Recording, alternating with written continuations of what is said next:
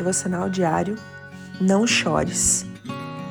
E aconteceu, pouco depois, ir ele à cidade chamada Naim, e com ele iam muitos dos seus discípulos e uma grande multidão.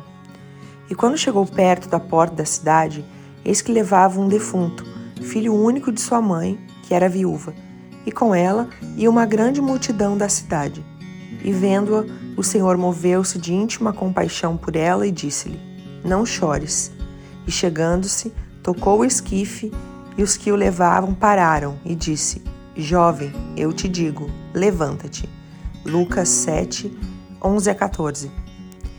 Haviam dois grupos que se encontraram: aquele com a vida de Jesus e o outro do sofrimento da morte. Você pode estar nesse segundo grupo sofrendo há muito tempo por algo ou alguém que se foi. Mas agora você se encontrou com esse outro grupo guiado por Jesus. Ele traz consigo vida, paz, cura e amor. Ele é o milagre que você precisa hoje. Ele é a ressurreição e a vida. Não chores.